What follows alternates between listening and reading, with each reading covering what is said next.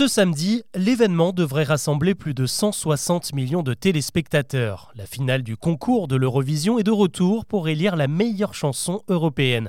Mais derrière les effets de lumière et la tension insoutenable des votes, ce véritable empire du divertissement ressemble plutôt à un gros cadeau empoisonné. Si vous vous souvenez bien, c'est l'Ukraine qui a remporté la dernière édition, mais passé l'euphorie de la victoire, eh bien les organisateurs ont changé la règle qui veut que le vainqueur organise le concours chez lui l'année suivante. Cette année, il n'a pas lieu à Kiev, mais à Liverpool en Angleterre. Ici, la raison semble évidente, l'Ukraine est en pleine guerre.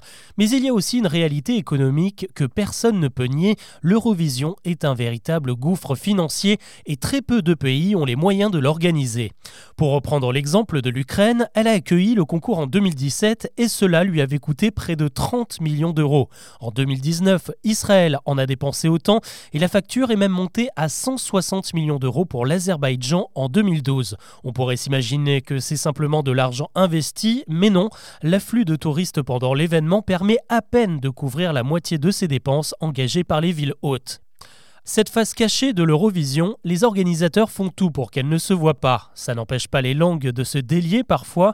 En 2012, la candidate espagnole a avoué en interview qu'elle espérait ne pas gagner car elle savait que son pays n'aurait pas les moyens d'assumer le concours l'année suivante.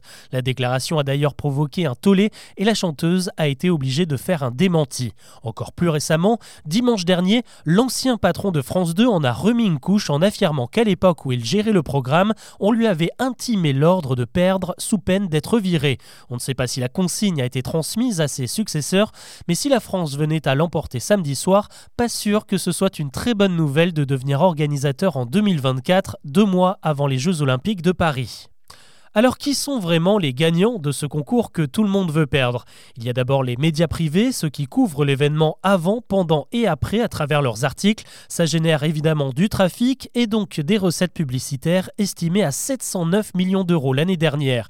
Et puis il y a bien sûr le marché du streaming pour certains titres qui font carrière, 200 millions d'écoutes pour l'italien Mahmoud, 1 milliard pour le britannique Duncan Lawrence, sans oublier le carton mondial du groupe Maneskin, 12 fois disque de platine sa reprise de Begin.